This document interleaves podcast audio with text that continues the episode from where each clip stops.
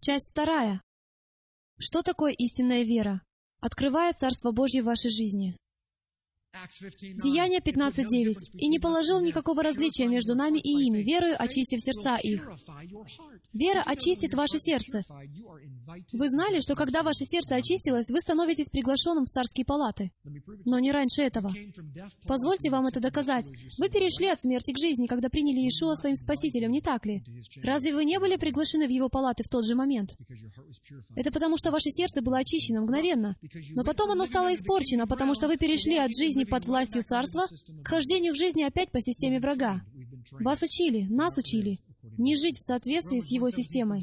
Римлянам 1.17. В нем открывается правда Божия от веры в веру, как написано.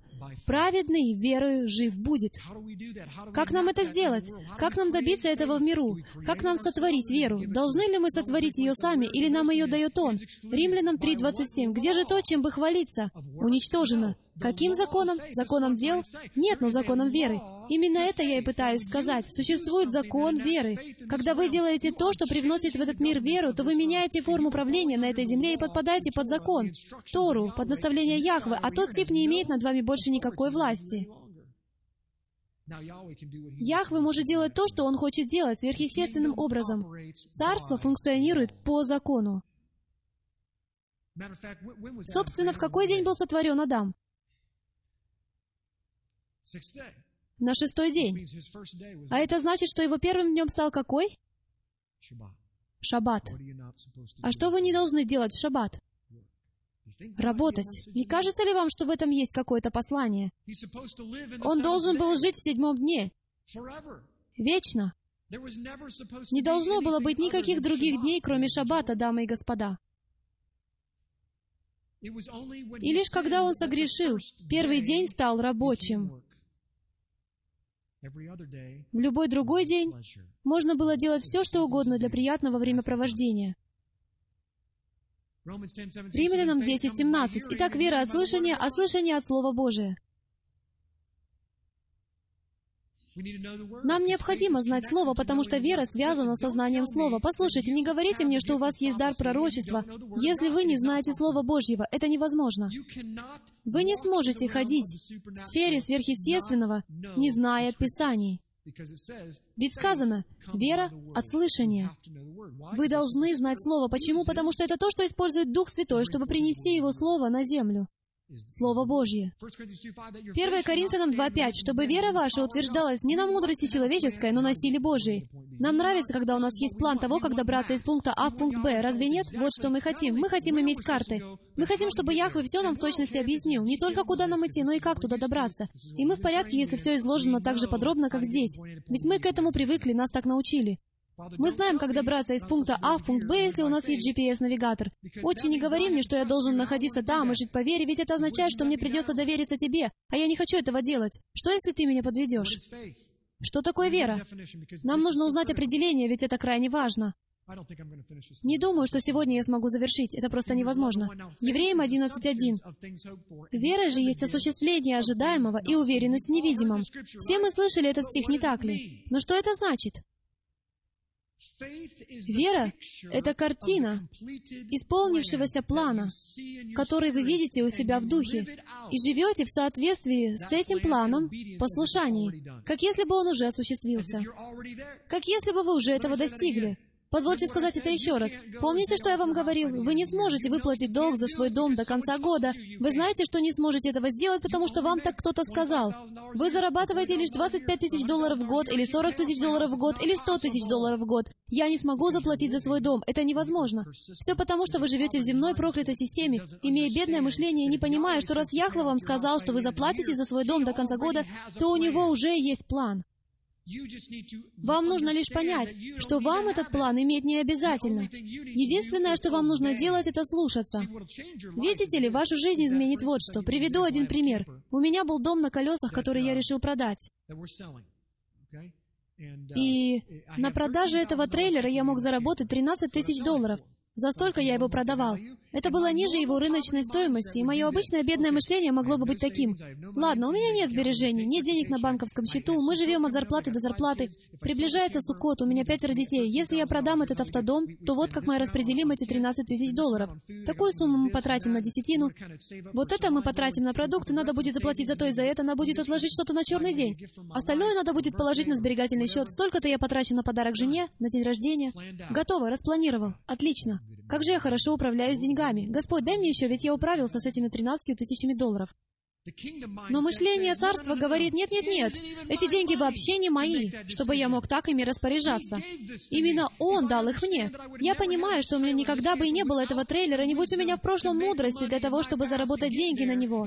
Начнем с того, что он вообще мог бы быть не моим. Поэтому, продав его, я должен взять выручку и принести ее в жертву отцу и спросить, «Отче, что ты хочешь сделать с этими деньгами?» И он сказал мне, что с ними делать. Теперь я точно знаю, что мне с ними делать. Сам я не хочу этого с ними делать, но у меня есть два куска брезента, под которыми можно спать во время сукота. Так что все нормально. Видите ли, бедное мышление состоит в том, чтобы делать запасы и удерживать их, следя за тем, чтобы никто другой их не получил. Вот так мы живем.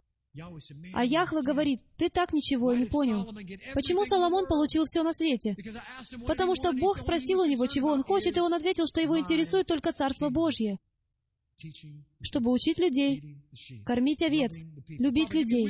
Отче, дай мне мудрость, чтобы руководить Твоим народом. И Бог ответил, вот оно, Ты разрушил бедное мышление, преобразился для царства, и теперь я смогу излить на Тебя все, даже то, о чем Ты не просил.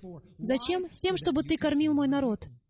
Вера — это картина исполнившегося плана, которую вы видите у себя в духе. Некоторые из вас призваны в служение на полное время. Вы хотите служить полное время. И что вы делаете? Вы исполняете какой-то план. Я буду работать еще усерднее. Я буду дополнительно служить и здесь, и там. Позвольте рассказать вам, как можно перейти в служение на полное время. Вот моя история. Когда-то я стеснялся об этом рассказывать, но теперь я горжусь этой историей, потому что не хочу больше стесняться и стыдиться того, как Яхва меня благословляет. Когда я еще зарабатывал финансовым планировщиком, мы построили дом своей мечты. Пять с половиной тысяч квадратных футов, два этажа, совершенно роскошный дом со всем, что только можно себе представить.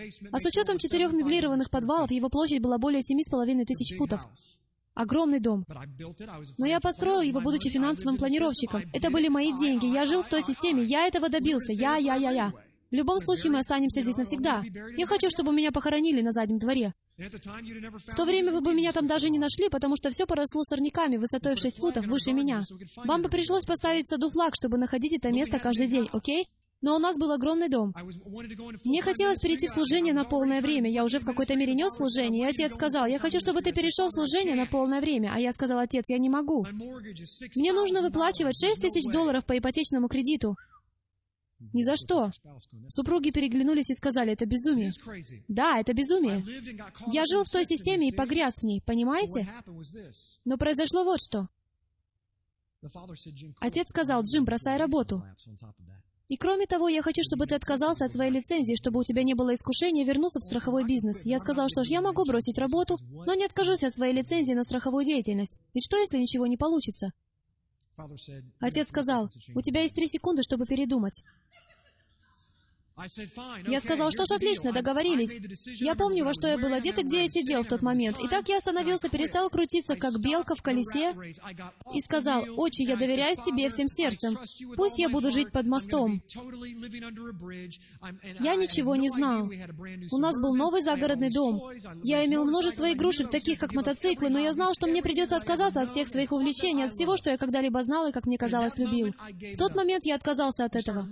Мы стали подыскивать себе мобильный мобильный дом, потому что знали, что наша жизнь вот-вот изменится. Я позвонил ипотечному брокеру, и он сказал, я могу растянуть для вас время, понизив ставку на три месяца, то есть 90 дней, потому что прямо сейчас многие лишаются права выкупа закладной. Мы смогли это сделать, а 90 дней спустя... Видите ли, я не понимал, что сам осуществил смену формы правления в тот момент, когда выразил готовность от всего отказаться. В то время я об этом еще не знал. Итак, произошло то, что спустя 90 дней мне позвонил мой ипотечный агент и сказал, «Джим, мне вздумалось попросить моего юриста изучить ваш заем, и мы обнаружили 13 случаев мошенничества. И теперь вашей ипотечной компании предъявлено федеральное обвинение. Сколько еще вы хотите оставаться в своем доме? Дело в том, что за него заплачено уже в двукратном размере.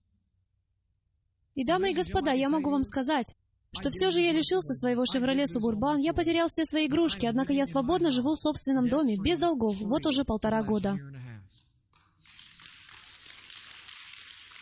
Потому что знаете, что происходит? Когда вы прежде ищете Царство Божьего, это все прикладывается вам. Разве вы не думаете, что мой Отец захочет дать вам благословение и все хорошее в этой жизни, когда узнает, что вы об этом не беспокоитесь? Только когда вы беспокоитесь. Если бы я беспокоился о своем доме, то сегодня я бы не жил там. Но я не беспокоюсь. И те из вас, кто бывал в моем доме, кто отмечал в моем доме шаббат, к нам приходят разные люди и живут в нашем доме. Завтра же мы можем из него выехать, потому что для меня он не значит ничего. Меня интересует лишь помазание и присутствие Духа Бога, которому я служу. Видите ли, когда вы полагаете свою жизнь, Он дарит вам совершенно новую. Все это было не потому, что я любимчик Яхве, а потому что это закон, дамы и господа, это закон, закон, закон. Он вынужден это делать. Он знает, что я не мог себе позволить переезд. У меня не было денег, чтобы куда-то переехать. Мне бы понадобилось три месяца только на упаковку вещей. Скорее всего, я бы просто оставил все там в любом случае, потому что меня это больше не интересовало. Мне была нужна лишь моя семья, и я хотел исполнить свое предназначение. Итак, позвольте вас спросить, готовы ли вы сделать то же самое? Ведь некоторые из тех, кто находится в служении на полное время, я обращаюсь к тем, кто смотрит нас онлайн. Среди тех, кто служит, есть так много людей, которые хотят быть служителями. И как они мыслят?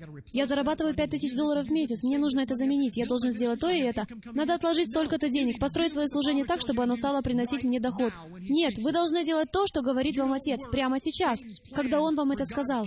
Вам не нужно исполнять план сатаны, стороны ради Царства Божьего. Не делайте этого. Исполняйте Его план, который является просто наставлениями. Слушайте, слушайте. И когда Он говорит вам что-то делать, идите прыгайте с моста.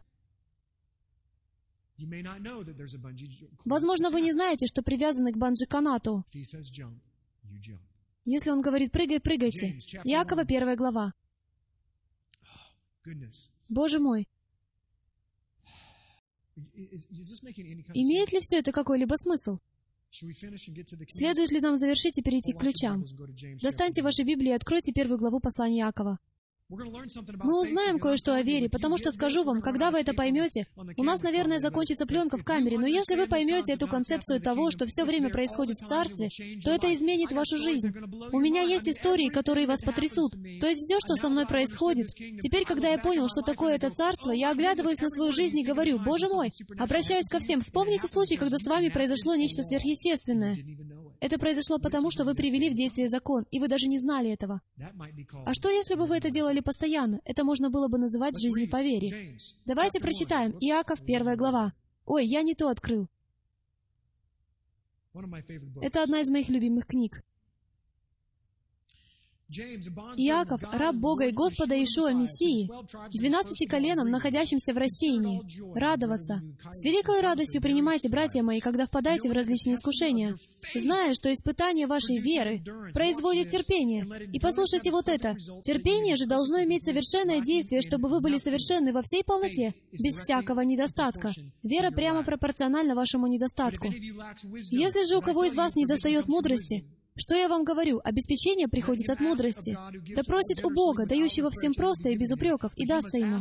Но да просит с верою, немало не сомневаясь, потому что сомневающийся подобен морской волне, ветром поднимаемой и развиваемой. Да не думает такой человек получить что-нибудь от Господа. Человек с двоящимися мыслями не тверд во всех путях своих. Человек, который то служит живому Богу, то не служит Яхве, не тверд во всех своих путях.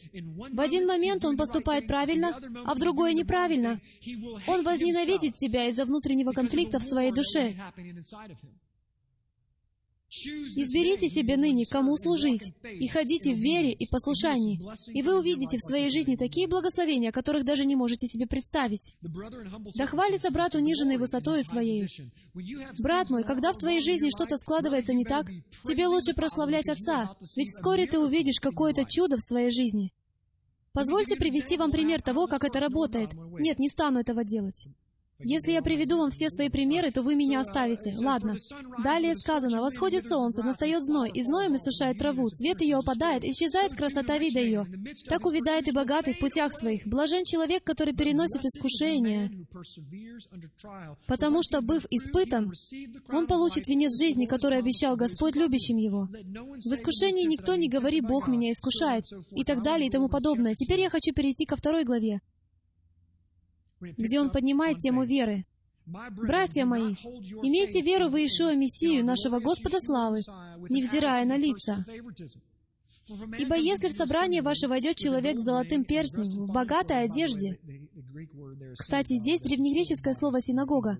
Английский перевод абсолютно предвзятый. Здесь не должно быть слова «собрание». А некоторые из вас говорят «церковь», и это неправильно. На самом деле это синагога, именно в ней они собирались. Такое примечание. «Войдет же и бедный в скудной одежде, и вы, смотря на одетого в богатую одежду, скажете ему, тебе хорошо сесть здесь, а бедному скажете, ты стань там или садись здесь у ног моих, то не пересуживаете ли вы в себе, и не становитесь ли судьями с худыми мыслями? Послушайте, братья мои возлюбленные, не бедных ли мира избрал Бог быть богатыми верою и наследниками Царствия, которое Он обещал любящим Его? Вера. Все дело в ней. А вы презрели бедного. Не богатые ли притесняют вас, и не они ли влекут вас в суды? Не они ли бесславят? И так далее и тому подобное. Не поступайте с лицеприятием, говорит он. А теперь мы ненадолго остановимся на 14 стихе. Что пользы, братья мои, если кто говорит, что он имеет веру, а дел не имеет? Может ли эта вера спасти его? Если брат или сестра наги не имеют дневного пропитания, а кто-нибудь из вас скажет им, идите с миром, грейтесь и питайтесь, но не даст им потребного для тела, что пользы? Так и вера, если не имеет дел, мертва сама по себе. Но скажет кто-нибудь, «Ты имеешь веру, а я имею дела. Покажи мне веру твою без дел твоих, а я покажу тебе веру мою из дел моих». Ты веруешь, что Бог един. Хорошо делаешь. И бесы веруют и трепещут. В этом весь смысл темы «Вера и дела». Большей частью в христианстве вера — это интеллектуальная концепция того, как верить и надеяться. Но в моей Библии не сказано, что надо надеяться. В моей Библии сказано, что надо верить, что это уже осуществлено. Вы понимаете, что есть определенный план или проект, и я уже верю, что он осуществится. В мессианском движении вера — это значит делать то, что велит Библия. Я здесь для того, чтобы сказать вам, что неверно ни то, ни другое. Извините, второе неверно. Лишь потому, что вы делаете то, что велит Библия, еще не означает, что у вас есть вера. Это ваша вера. Иными словами, к какой вере вы принадлежите? Я баптист, я этот, я тот. Ваша вера определяется тем, что вы делаете, но это не библейская вера, которая открывает Царство Небесное в вашей жизни. Это всего лишь религия. Раньше вы были кем-то другим, а теперь соблюдаете Тору и заповеди. Какой молодец. Но от этого вы не стали ничуть лучше и не получили силы с неба. И это также не означает, что у вас стало больше веры. Это значит, что вы делаете то, что велит Библия, но если к этому вы не вплетете и не поймете, что такое истинная вера, то у вас так никогда и не будет силы, и вы не откроете царство в своей жизни. Итак, давайте выясним, что такое истинная вера. Обратимся к 11 главе послания к евреям. Потому что сейчас мы узнаем, что такое вера, и я вам докажу, что вера — это гораздо больше, чем просто делать то, что велит Библия. Это только половина веры. Вера же есть осуществление ожидаемого и уверенность в невидимом. В ней свидетельствованы древние, Верою познаем, что веки устроены Словом Божьим, так что из невидимого произошло видимое. Верою Авель принес Богу жертву лучшую, нежели Каин. Ею получил свидетельство, что он праведен. Хорошо? Верою Енох переселен был так, что не видел смерти, и не стало его, потому что Бог переселил его. Ибо прежде переселения своего получил он свидетельство, что угодил Богу, а без веры угодить Богу невозможно. Ибо надобно, чтобы приходящий к Богу веровал, что Он есть, и ищущим Его Он воздает, Он хочет давать. Почему? Потому что Он совершенный пример. Верою Ной, получив откровение о том, что еще не было видимо, благоговея приготовил ковчег для спасения дома своего. Итак, он в послушании сделал то, чего совершенно не понимал. Он не знал, что произойдет, не имел плана, а только знал, что Яхва ему сказал, «Сделай так. Весь мир будет уничтожен водой». И это при том, что до этого ни разу не шел дождь. Ной мог бы сказать, «Я никогда в жизни не видел дождя. Как он может уничтожить мир?» Но он поступал по вере. Верою Авраам повиновался призванию. Это было рискованно. Ведь Авраам не знал, куда он идет. Все, что он слышал, это как Дух живого Бога сказал ему идти. Верою обитал он на земле обетованной, как на чужой, и жил в шатрах с Исааком и Иаковом, сонаследниками того же обетования. Далее говорится о вере и о разных людях, которые умерли. Все сии умерли в вере, 13 стих, не получив обетований, а только издали видели он Что они делали? Они заимствовали у бесконечности, вне времени, и приносили царство в свою нынешнюю жизнь. Вот что они делали.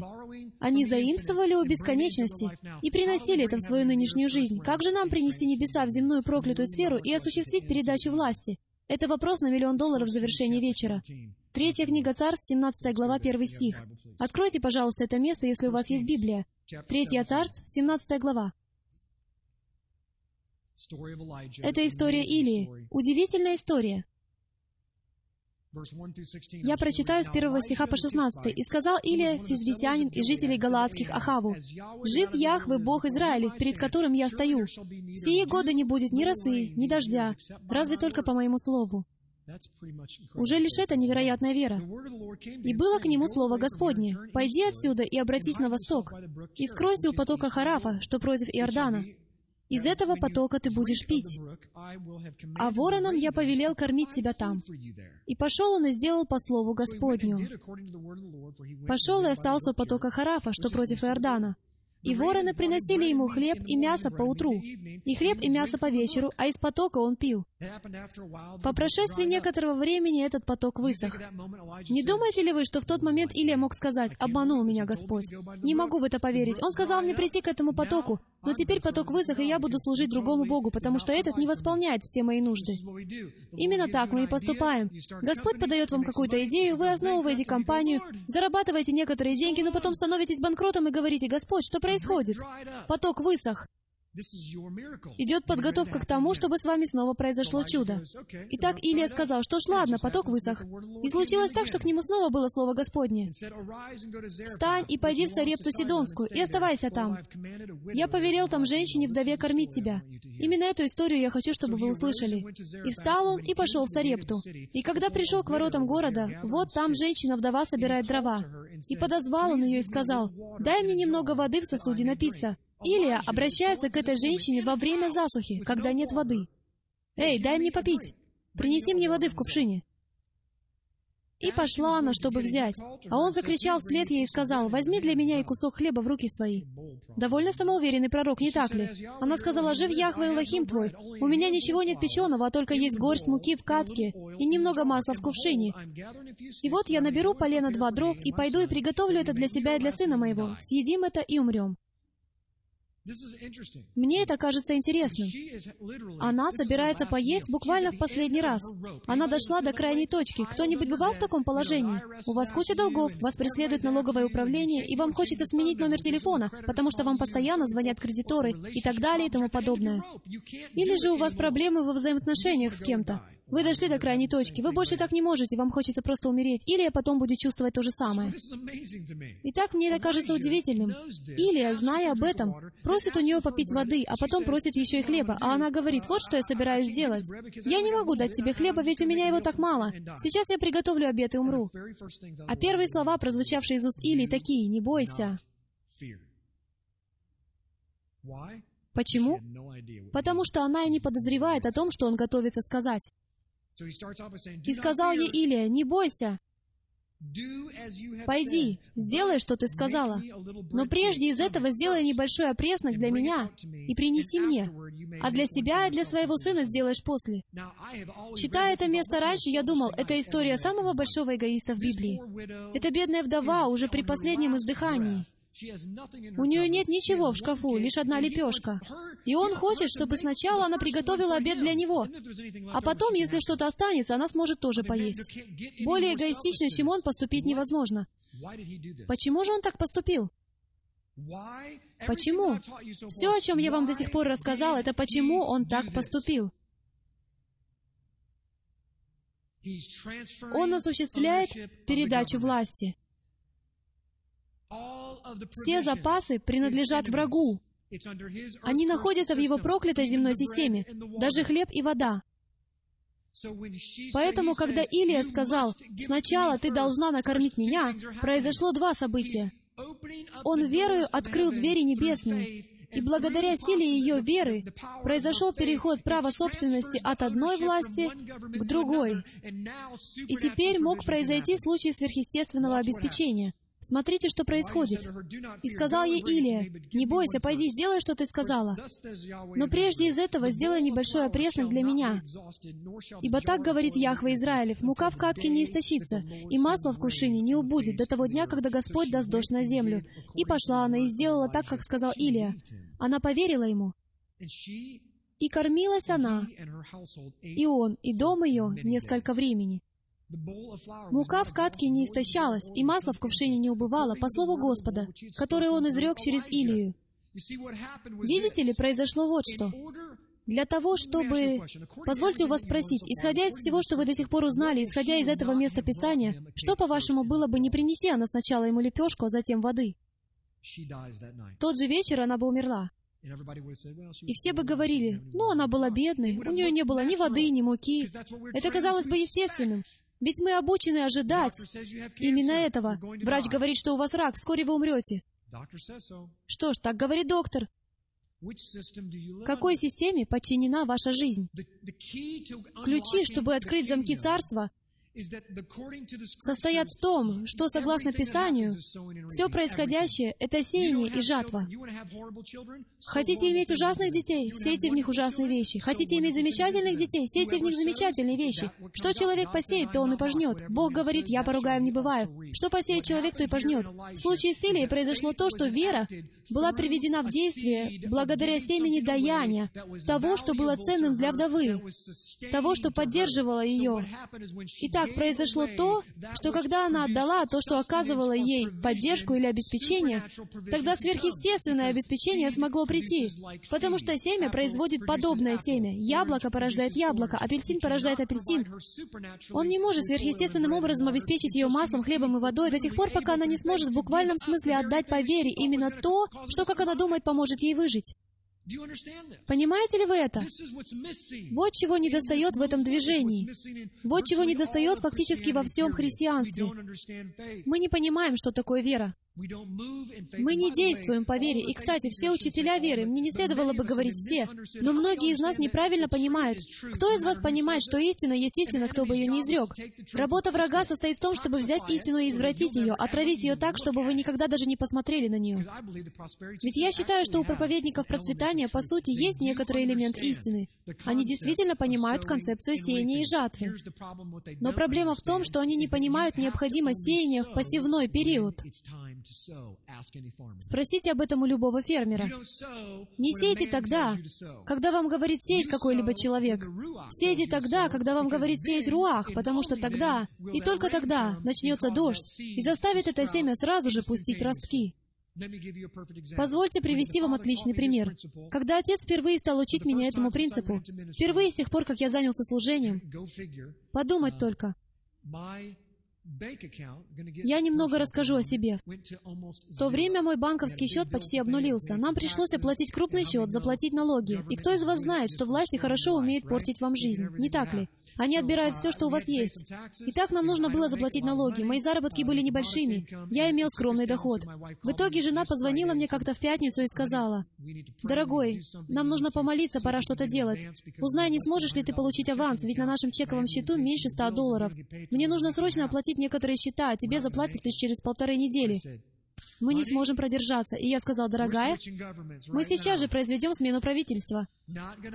Такого больше не повторится во время моего дежурства. Если бы я поступал по плоти, то позвонил бы своему бухгалтеру и сказал, мне нужен аванс, потому что иначе мы не оплатим счета. И что бы я тем самым сделал, попался бы на удочку системы. Это арабское мышление. Но я больше не хочу быть рабом.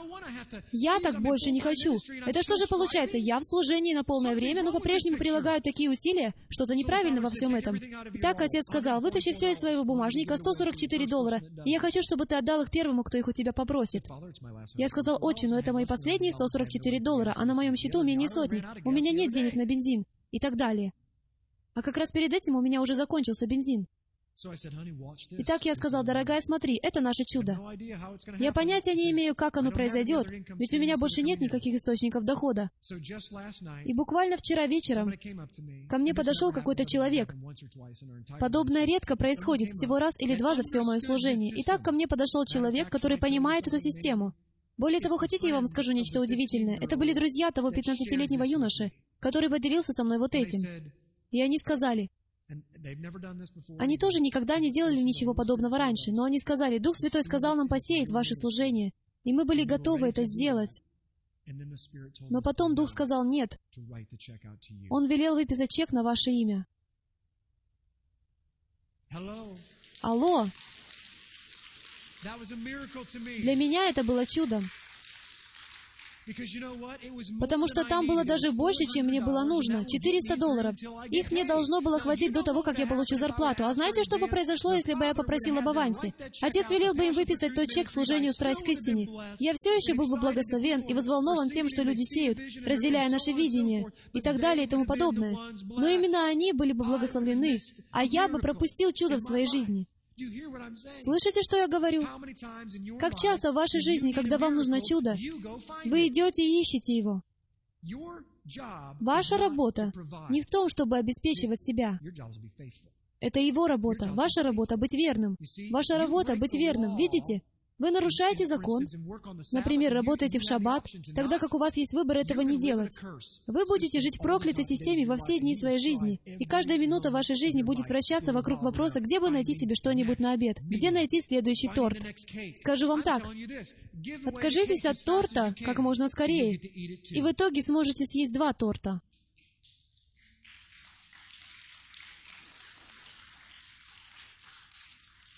И еще одно. Если этого было недостаточно, посмотрите вот это. Четвертая книга Царств, четвертая глава, первый стих. Как же я люблю Господа! Слово Его пребывает вовек, и уверяю вас, оно действительно изменяет вашу жизнь. И я говорил вам, что ваша жизнь изменится, когда вы это поймете. Я не жду, что все мы поймем это за один вечер, потому что это парадоксальный образ жизни, полное изменение мировоззрения. Это промывка мозгов, необходимая нам. Посмотрите на это. Одна из жен сынов пророческих с воплем говорила Елисею, «Раб твой, мой муж умер, а ты знаешь, что раб твой боялся Господа. Теперь пришел взаимодавец взять обоих детей моих в рабы себе». И сказал ей Елисей, «Что мне сделать тебе?» Что он делал? Он испытывал ее. «Что мне сделать тебе? Скажи мне, что есть у тебя в доме». Она сказала, «Нет у рабы твоей ничего в доме, кроме сосуда с елеем». В то время елей был очень дорогим товаром. И сказал он, «Пойди, попроси себе сосудов на стороне. У всех соседей твоих сосудов порожних. Набери немало. И пойди, запри дверь за собой и за сыновьями твоими, и наливай во все эти сосуды, полные оставляй. И пошла от него и заперла дверь за собой и за сыновьями своими. Они подавали ей, а она наливала. Когда наполнены были сосуды, она сказала сыну своему, «Подай мне еще сосуд». Он сказал ей, «Нет более сосудов», и остановилось масло. Я хочу сделать из этого два вывода. Она пришла и рассказала обо всем мужу Божьему, и тот сказал, «Пойди, продай елей и заплатишь по долгам, а на остаток ты будешь жить вместе с сыновьями». Видите ли, мой Элохим дает вам не просто то, в чем вы нуждаетесь, и еще кое-что, чего вам хватит до конца жизни. Именно это Он и делает. Он изливает это через вас. Ведь желанием этой женщины было не просто получить пять кувшинов елея. Говорю вам, если бы она была сообразительнее и знала об этом, она вернулась бы примерно через месяц, потому что за все это время она обошла бы все города и селения Израиля и насобирала бы все багажные вагоны и фуры, которые наполнила бы кувшинами и привезла их домой. И знаете что? Елеем был бы наполнен каждый из тех кувшинов. Она стала бы первым масляным магнатом в мировой истории. Но перед этим она должна была кое-что сделать. Она поступила по своей вере, когда пошла и сделала то, что всем казалось... Представляете, вы приходите к своей соседке и говорите, «Можно одолжить у тебя сосуд масла?» Потому что ко мне домой пришел какой-то мужчина и сказал, что если я соберу миллион кувшинов, то он наполнит их все елеем из одного сосуда. Елей не будет кончаться, поэтому мне нужно как можно больше кувшинов. Да вы с ума сошли! Но она поступила по своей вере, и поэтому произошла смена системы власти. А власть Яхвы, сверхъестественно, люди, накормить пять тысяч для него было пустяком пустяком. Подобное тогда произошло не впервые. Это произошло и здесь, в четвертой книге царств. Это то же, что и накормить пять тысяч. Один предмет превратился в нечто сверхъестественное. Каким образом? По вере. Когда мы верим, происходят сверхъестественные вещи. Что приводит веру в действие? Я долго и усиленно думал об этом, и я полностью открыт. Я все еще жду, когда найду хоть кого-нибудь, кто укажет хотя бы на что-то одно, что приводит веру в действие. Ведь на данном этапе вы уже, должно быть, думаете, мне нужна вера, но где ее взять? Я хочу такие сверхъестественные проявления. Я хочу вступить в свое наследие, которое мне было обещано. Я хочу ходить в жизни, здоровье и процветании. Не для того, чтобы разбогатеть. Именно в этом все ошибаются. А для того, чтобы финансировать царство. Видите ли, я доволен своей жизнью. Я могу жить где угодно. Я могу жить с камнем под головой. Я лишь беспокоюсь о своей семье и о своих детях. Мне все равно. И потому что мое мышление изменилось, Отец может доверять мне финансы. Слышите, что я говорю? Мне не стыдно сказать, что я был верен в малом. Я отказался от многого, и поэтому Он начинает давать мне больше. Но самое замечательное то, что я позволяю этому просачиваться через себя и течь обратно в Царство. Однажды ко мне подошел человек с выписанным чеком и сказал, «Я хочу ежемесячно давать вам 10 тысяч долларов».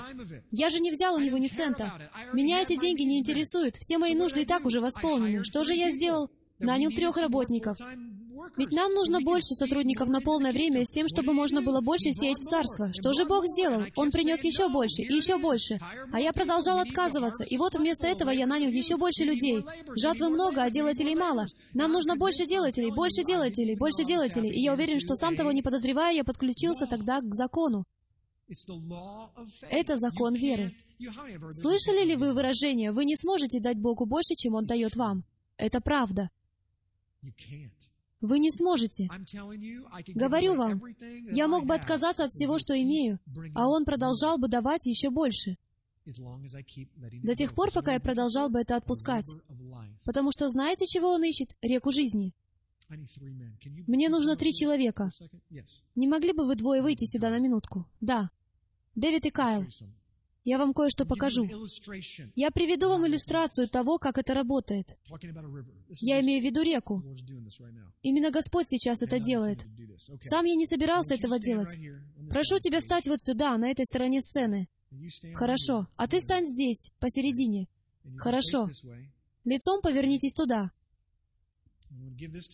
Хочу дать тебе вот это. А тебе это. Представим себе, что это тоже микрофон. Если кто-либо находится в реке, в реке веры, то вот как это действует. Засуньте микрофон к себе в задний карман. Хорошо. Просто положите его в задний карман. Это наши запасы. То, что мы сейчас имеем. Кайл смотрит вниз по течению и видит кого-то нуждающегося. Он молится, и отец говорит, «Я хочу, чтобы ты отдал что-то из своих запасов». Итак, Кайл лезет рукой к себе в карман и отдает микрофон человеку, находящемуся впереди него. Тем временем этот парень, Дэвид, поскольку он стоит в реке и понимает, что такое вера, и обращает внимание на происходящее в царстве, он замечает нужду, возникшую у Кайла, и кладет свой микрофон ему в карман. Что Кайл сделал ради того, чтобы получить в свой карман этот микрофон? Ничего. Тем временем я тоже обращаю на все внимание, вижу Дэвида и кладу ему в карман вот это. Видите, как это действует? Все выстроившиеся в ряд в этой реке получают сверхъестественную заботу, потому что они позволяют финансам течь через себя. Можете садиться, ребята. Спасибо. Разве это не потрясающе? Понимаете ли вы, как все это работает? Вот видите? Как только вы замечаете какую-либо нужду, вам не надо думать.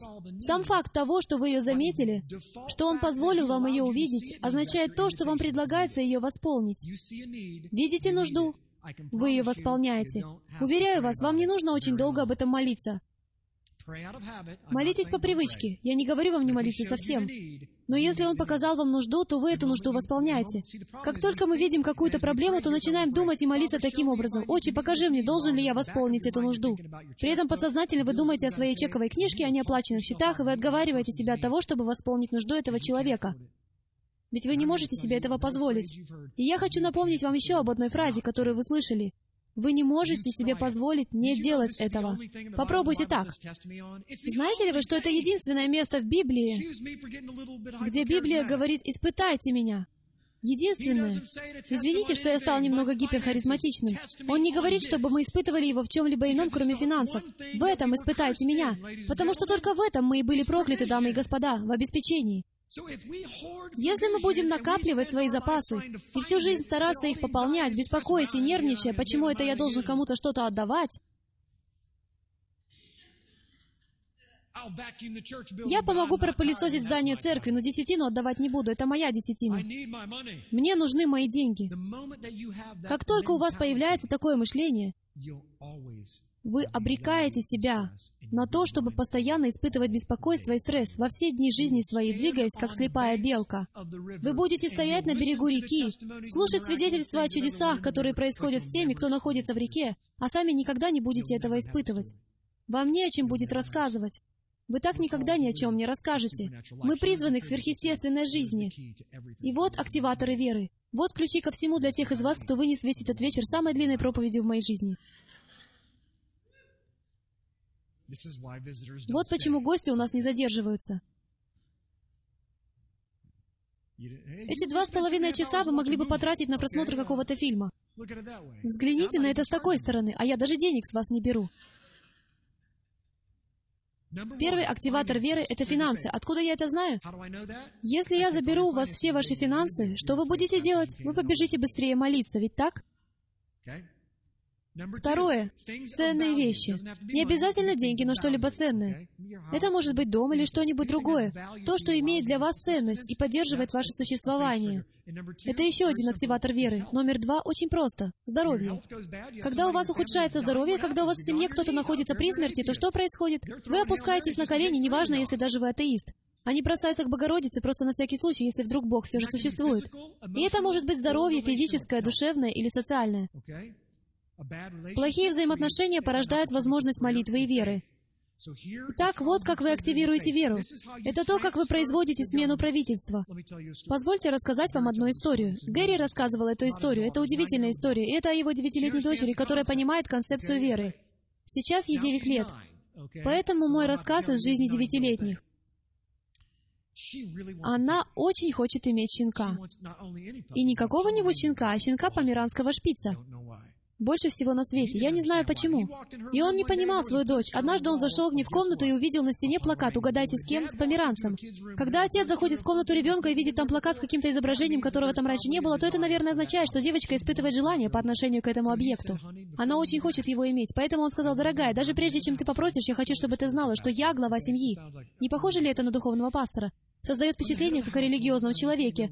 «Я глава семьи, я лишь хочу тебе сказать, что мы не станем заводить еще одну собаку». А она лишь улыбнулась и ответила, «Папа, все нормально. Ведь я поступаю согласно твоим учениям. Я прошу у Духа Святого Померанского шпица, он знает мое сердце. Я взяла то, что было ценным для меня. Она получала немного на карманные расходы. И она спросила у Духа Святого, что я должна отдать. Дух Святой ей ответил, и потому она отдала половину своих денег, неважно какую сумму, она их посеяла. А еще она добавила, и мама со мной согласилась. Итак, это тоже ключи. Супругам необходимо иметь согласие между собой. Вы не сможете просто так отдать свою жизнь, если ваша супруга не будет с вами в полном согласии. У вас должна быть подотчетность. Просто соблюдайте это правило. И так она сказала. Мама согласилась со мной. Мы посеяли в Царство Божье, и мы верим, что Яхве, Бог, даст мне померанца. Он сказал, дорогая, ты не понимаешь, я царь в этом доме. Я глава семьи. Твоя мама не глава семьи. В этой игре он обречен на проигрыш. У меня пять дочерей, я знаю, что это так не работает. Но он пытается применить свою власть, говоря, я глава семьи. А она говорит, я знаю, но мама говорит, что Бог может изменить сердце царя. Представьте себе. А две недели спустя он поехал проповедовать в Оклахому. После служения к нему подошел пастор и сказал, «Знаете, я пастор на полное время, но у меня есть побочный бизнес, и Дух Святой кое-что положил мне на сердце. Мы занимаемся разведением померанских шпицев. И Дух Святой положил мне на сердце, чтобы я подарил вам одного щенка. А тот отвечает, нет, вы не понимаете, я царь в своем доме, я глава семьи. Мы не собираемся заводить щенка померанца в моем доме. Он просто не мог в это поверить. Он думал, не может быть, чтобы все это происходило со мной. Но так оно и было, понимаете? И вдруг он представил себе улыбку дочери, ведь она верила, она сеяла, она поступала по вере. Она взяла те деньги, и тогда в земной сфере произошла перестановка царств. И Яхве, при том, что Он великий и милостивый Бог, захотел благословить эту девятилетнюю девочку не потому, что она может добиться чего хочет, а потому что Он по закону почтил ее детскую веру. Понимаете, что я говорю? Итак, в итоге он оказался в самолете, уставившись на щенка померанца. Когда он привез его домой, его дочь даже и не вздрогнула. Знаете почему? Она не удивилась. Она знала. Она видела картинку и знала, что щенок уже ее. Другая история одного мужчины, который нанялся к нему на работу. Но впоследствии у него возникли проблемы со здоровьем, а также другие неприятности. Он лишился различного имущества и подал на банкротство. Он крайне нуждался, имея семью из семи человек, как и я. Ему была нужна машина, как и мне когда-то. Ему некуда было переезжать с семьей. И тогда он спросил, «Отче, как мне быть? Ты же знаешь, я не могу больше приобретать имущество. Мне нужен автомобиль для семьи. Я никак не выживу, если у моей семьи не будет средства передвижения. Я даже не смогу найти работу». Отец сказал, «Я хочу, чтобы ты отдал все 600 долларов или какую-то другую сумму, но это было почти все, что он имел. И он даже не вздрогнул. Ведь перед этим он спросил у Руаха, что мне делать. Дух ему ответил, и потому он был уверен в себе, он уже познал и понял эту концепцию. Все это были не его проблемы, ухудшение здоровья и что бы там ни было еще. Это были проблемы Яхвы, ведь он пообещал восполнять нужды. Аминь. Это не его проблемы. Но он мог бы сделать следующее, устроить сбор пожертвований, попытаться найти заработок на стороне, открыть интернет-бизнес и так далее. И все это отличные идеи, но первое, что он сделал, это он обратился к отцу и ввел в действие закон. Удивительная история. Он сделал это. Он посеял это. Он верил, что отец о нем позаботится, и через две недели ему позвонил парень, с которым он не общался в течение более 25 лет, еще со средней школы. И этот парень со средней школы, с которым он не разговаривал 25 лет, сказал, «Эй, Джонни, я хочу задать тебе один вопрос. Оплатил ли я тебе когда-либо за тот велосипед, который ты мне отдал в шестом классе?» Джонни сказал, «О чем ты вообще говоришь?» «Ну да, ты дал мне велосипед в шестом классе. На днях я вспомнил об этом, и меня вдруг осенило, что я так и не оплатил тебе за тот велосипед». Он подумал, «Что ж, велосипед мне не нужен, но мы на правильном пути». Понимаете? А тот сказал, «Мне бы не хотелось покупать тебе велосипед, но я хочу купить тебе новую BMW. Ты согласен? Хорошо?» И на следующий день он перевел на его счет 80 тысяч долларов. В итоге Джонни купил не одну BMW, а вместо этого две машины для семьи, один мини-фургон и один автомобиль, то ли Mazda, то ли другой модели. Яхва его обеспечил. В течение двух недель он его обеспечил сверхъестественным образом. Почему так? Потому ли, что Джонни делал то и делал это? Потому ли, что он безупречно соблюдал шаббат? Потому ли, что он выполнял все эти различные действия, которые мы считаем столь необходимыми? Люди, говорю вам, вы можете соблюдать шаббат целый день, можете до конца жизни больше ни разу не поесть ни одного нечистого животного, но по-прежнему так и не ходить в силе Божьей. Потому что сила Яхвы вводится в действие только тогда, когда он получает законное разрешение проявиться в вашей жизни через веру. И Именно веру он почитает. Он почитает веру ребенка. Он почитает веру взрослого. Он почитает веру всех остальных, кто между ними. И знаете почему? Потому что он обязан это делать законным образом. Он должен это делать по закону. Он не говорит, Джонни, ты нарушил шаббат. Я хочу сказать вам истину. У него была вера. Он верил. Он понимал, что Яхве пообещал позаботиться о его семье. И он вытащил деньги из своего бумажника и отдал их нуждающимся. И это не обязательно должна быть церковь. В этом заблуждаются учителя процветания. Отдавать не обязательно нужно в ту или иную церковь или в служение, или какому-то человеку. Нужно восполнять нужду. Если отец говорит вам отдать какое-то служение, отлично. Если он говорит вам отдать человеку на обочине дороги, то именно ему и давайте. Вы должны реагировать на нужду, которую он вам показывает. В ту же минуту, когда он показывает вам нужду, у вас появляется возможность ее восполнить. И именно тогда к вам приходит ваше чудо. Потому что вам не позволено оглядываться оглядываться назад. Вы даже не знаете, смотрит ли вам кто-нибудь в спину. За вашей спиной стоит сам Отец. Вы не сможете дать Отцу больше, чем Он дает вам. Уверяю вас. И это не обязательно должны быть финансы. Это может быть продовольствие или что-либо еще, что имеет ценность. Поэтому, если вы когда-либо задумывались, как часто вы о чем-то молились, но этого не происходило, или я один такой, молюсь о чудесах, а они не приходят. Ведь если бы вы захотели выделить что-либо одно из того, о чем я тут проповедую вот уже 72 часа, некоторым из вас так кажется. Слава Богу, у вас мягкие сиденья, не так ли? Нам следовало бы устраивать перерывы с попкорном или что-то в этом роде. Но причина, по которой молитва иногда не работает, это та же причина, по которой тот бес не вышел из того человека. Ученики спросили, почему он не вышел? А Иешуа ответил, «О, род неверный и развращенный! Доколе буду с вами и буду терпеть вас». Как бы вы себя чувствовали в тот момент? Потому что не произнесение молитв приводит веру в действие, а молитва. Молиться может кто угодно. Именно вера приводит целое царство под его власть в вашей жизни. Итак, я хочу предположить, что в этом есть закон.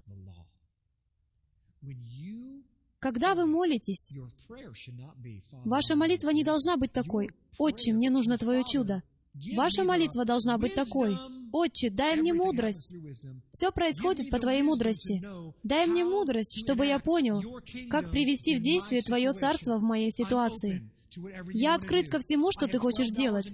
В моем распоряжении осталось 12 долларов и 82 цента и одно пирожное, и один кусок хлеба. Что мне делать? Я готов их отдать, если это то, чего хочешь ты. Как только вы проявите такую готовность, Он обратится к вам и скажет, что вам нужно делать. Потому что вера — это когда вы готовы отказаться от того, что поддерживает ваше существование. Именно тогда вам приходится положиться на Бога. А слово «вера» происходит от слова «аман», которое означает «поддерживать». Когда вы поддерживаете какого-то другого человека, угадайте, что происходит. Ава поддерживает вас, потому что он теперь должен. Это его закон.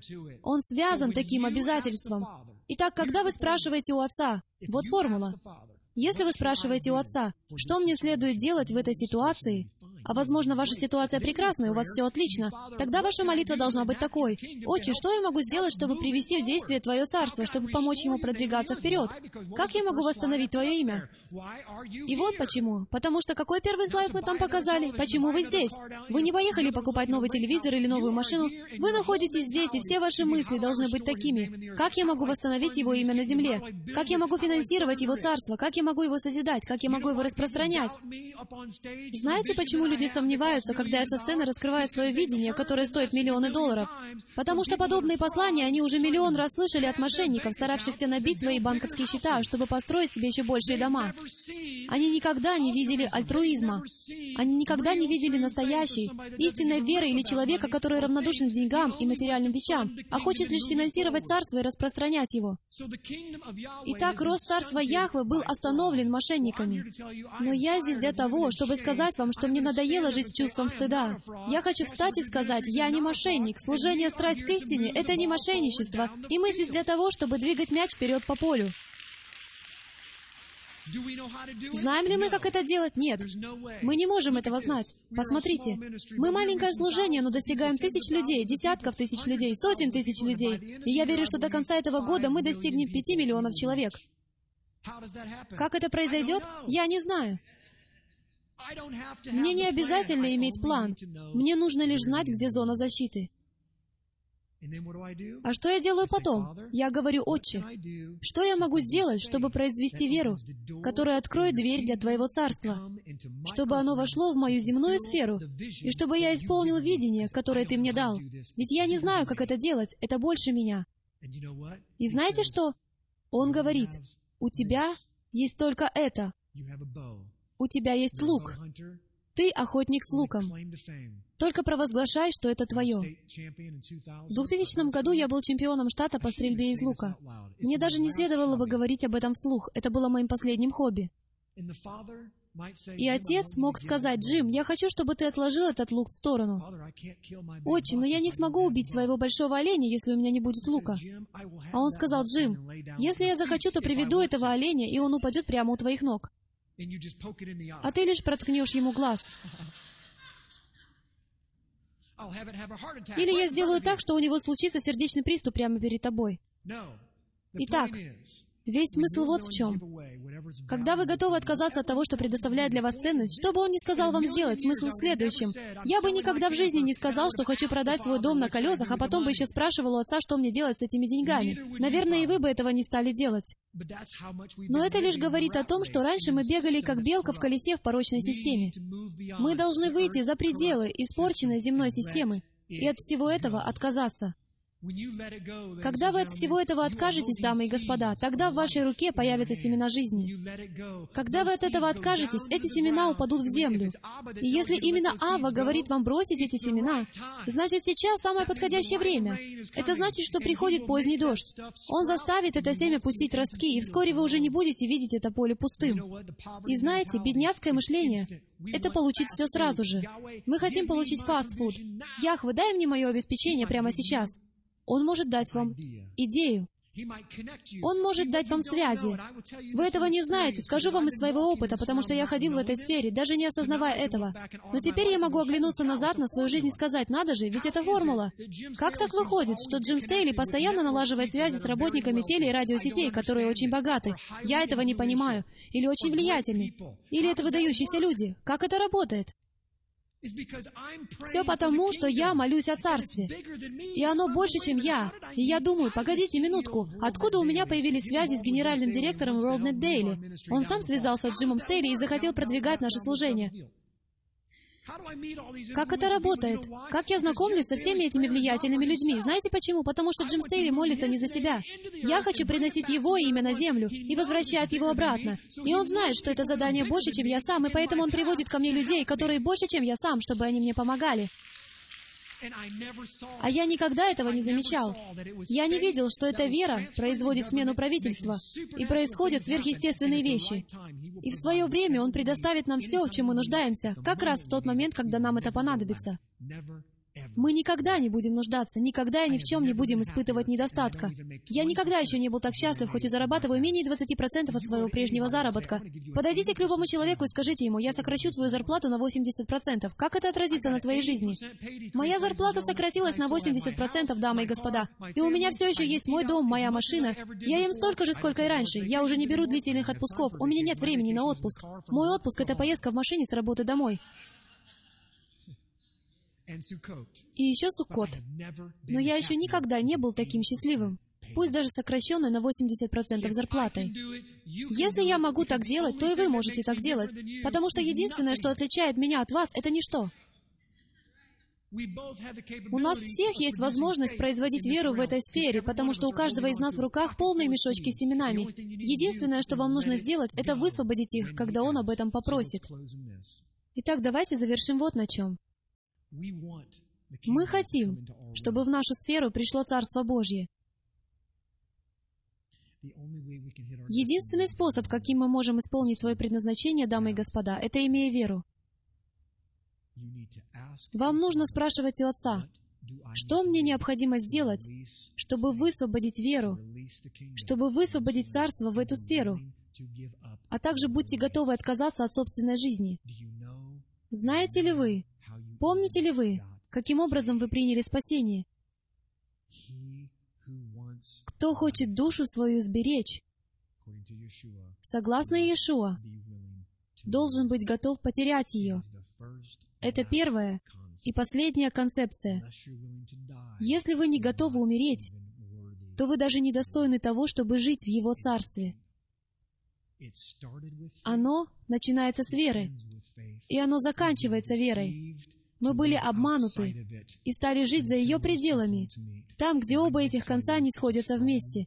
И я здесь для того, чтобы сказать вам, это мошенничество и обман. Вы можете жить в вере уже сейчас. Будьте готовы войти в реку. Не могли бы вы встать со мной? Спасибо, Господь, за то, что Ты дал мне веру проповедовать это Слово. Очень мы приходим к Тебе и благодарим Тебя за то, что у Тебя было столько веры в Твоего Сына, что Ты был готов отпустить Его. Ты послал Его в этот мир. Ты даже взял то семя и закопал его в землю в нужное время. И три дня спустя оно воскресло из мертвых и произвело миллиарды себе подобных.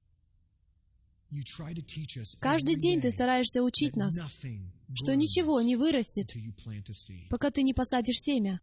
И ты стараешься учить нас на примере природы, что если мы посадим всего лишь одно семя,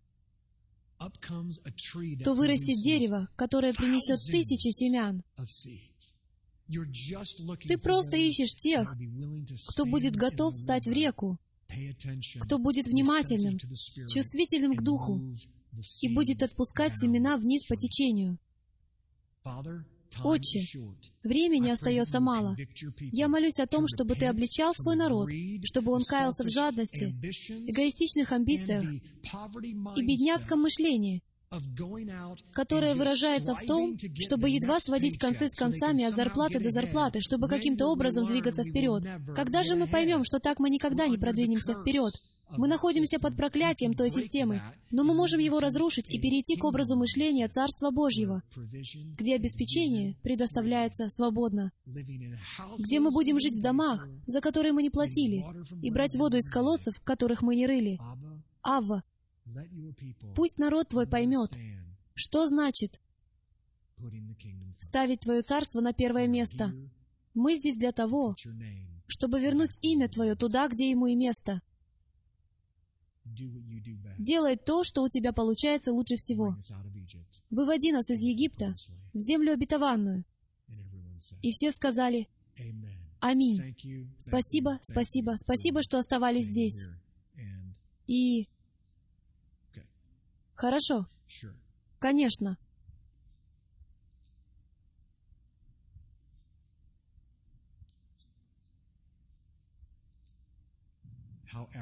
Ты весьма кстати надел сегодня эту футболку.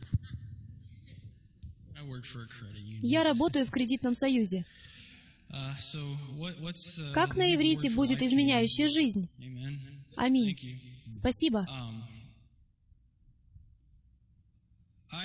Я ни в коем случае не пророк, но когда-то давно один мудрый человек сказал мне, что всякий раз, когда ты получаешь что-то от Отца, ты должен этим с кем-то поделиться.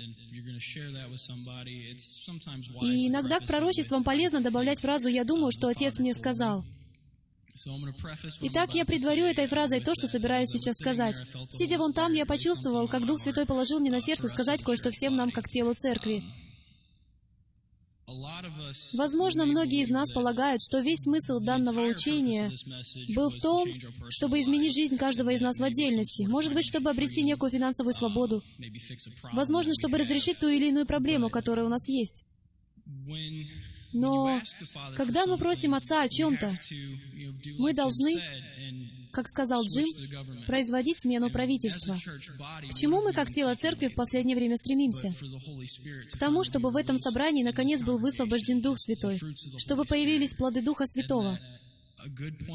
Важным моментом этого учения стало то, что вы, как тело, должны сменить правительство, с тем, чтобы Дух Святой мог прийти и работать с нами, как с группой.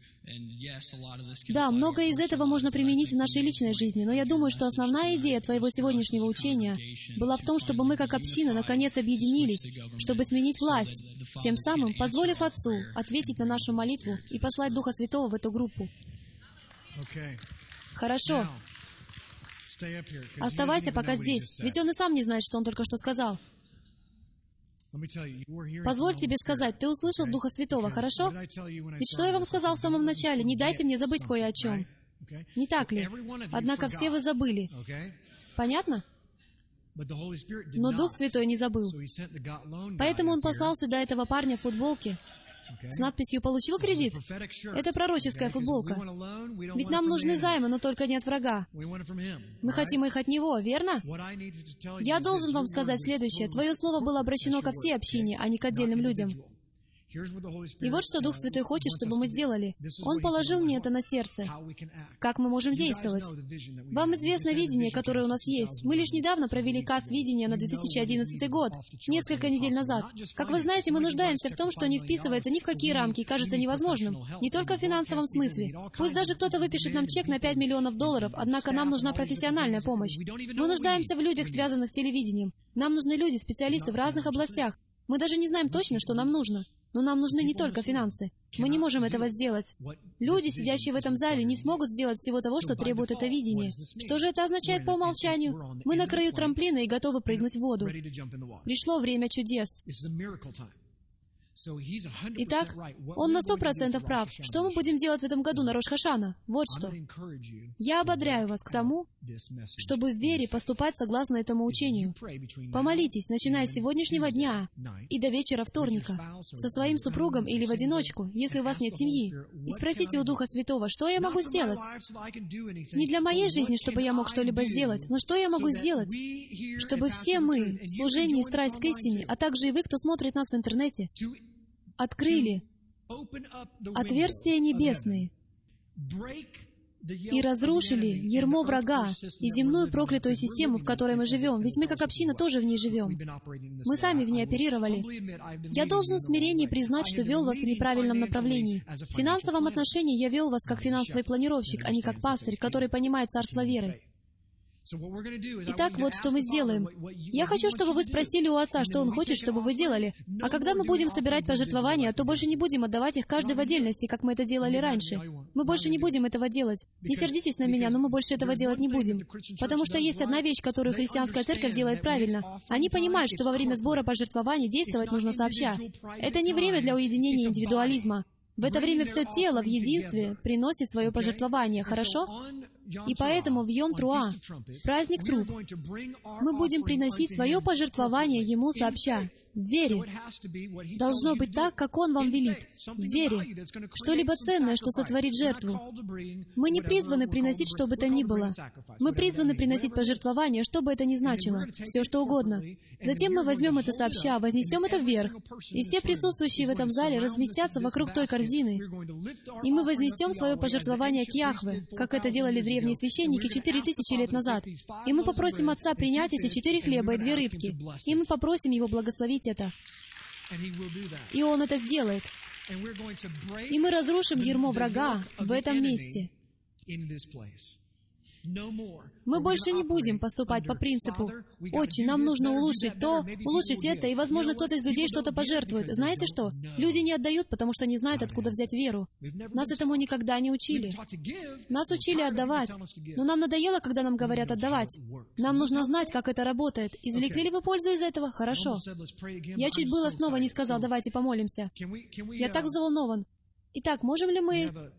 У нас есть... Хорошо, поднимайся.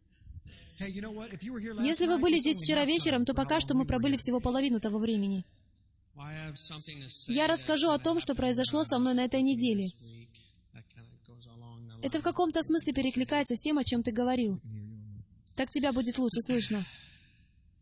Мы с женой отложили некоторую сумму денег на праздник.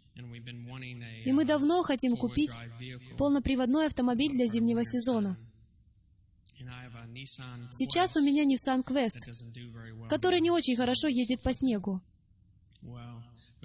И мы нашли автомобиль, стоимость которого составляла, наверное, более половины тех денег, что мы отложили на праздник. Бог сказал мне купить его. И так мы его купили. А затем мы продали наш фургон за сумму, больше на 200 долларов в течение трех дней на этой неделе. И теперь у нас есть деньги, с которыми мы пойдем на праздник. Видите, как это работает? Следуйте за ветром. Делайте то, что вам говорит делать Отец. Вы не сможете сделать больше, чем Он. Если бы я продал свой дом на колесах, я знаю Господа, и знаете, иногда Он меня расстраивает. Я должен это признать. Отче, это так. Потому что для меня было бы гораздо легче продать свой дом на колесах недели три назад. Но Он позволил мне продать мой дом на колесах всего за день до Сукота, так чтобы у меня уже не осталось времени идти покупать палатку. Так? А потом приехал некто с автодомом стоимостью четверть миллиона долларов и сказал, можете взять его у нас на пару недель. Кто-то приехал в гости к моему дяде в Сент-Луисе. Именно так он и работает. Кто-нибудь еще, прежде чем мы завершим? Три, два, один, ноль. Отче, мы любим Тебя. Мы в благоговении и смирении вновь приходим к Тебе и говорим, «Спасибо за то, что Ты освободил нас от закона, греха и смерти. И Хасатан не имеет более никакой власти в нашей жизни. Мы разрушаем эту систему прямо сейчас. И мы верим, что еще даже до того, как Ты, Отче, скажешь нам, как получить веру, мы верим, что с этого момента Мы будем действовать по вере. Мы не знаем, как нам попасть из пункта А в пункт Б, но я верю прямо сейчас, очень я верю, что через 30 дней на этой сцене будут стоять 10 человек, свидетельствуя о невероятных, сверхъестественных событиях, произошедших с ними благодаря их вере. Мы докажем, что Твой закон действует все время для тех, кто остается в завете. Спасибо за Твой завет. Спасибо за Твою Тору. Спасибо, что Ты взял Твой Дух и соединил его с инструкцией. Можешь ли Ты себе представить? Отче, я знаю, что Ты можешь, но можем ли мы себе представить, что было бы, если бы истина и Дух действительно бы объединились? Мне не терпится явить этому миру Твою силу. И все сказали «Аминь! Аллилуйя!» Хвала Господу! Поаплодируйте Ему! Это все, что мы сейчас можем Ему отдать. Это все, что мы можем отдать. Хорошо, спасибо, что выдержали этот вечер. Теперь вы свободны, можете разъехаться по всей стране. И если остались еще какие-то гости, то я хотел бы с вами познакомиться и пожать вам руку. Служение Стрелы Ефраима существует только благодаря пожертвованиям верующих, как вы. Чтобы обеспечить выживание этого служения, пожалуйста, посетите нашу страницу «Помощь» на www.ephraimzeros.com. Нам нужна ваша поддержка.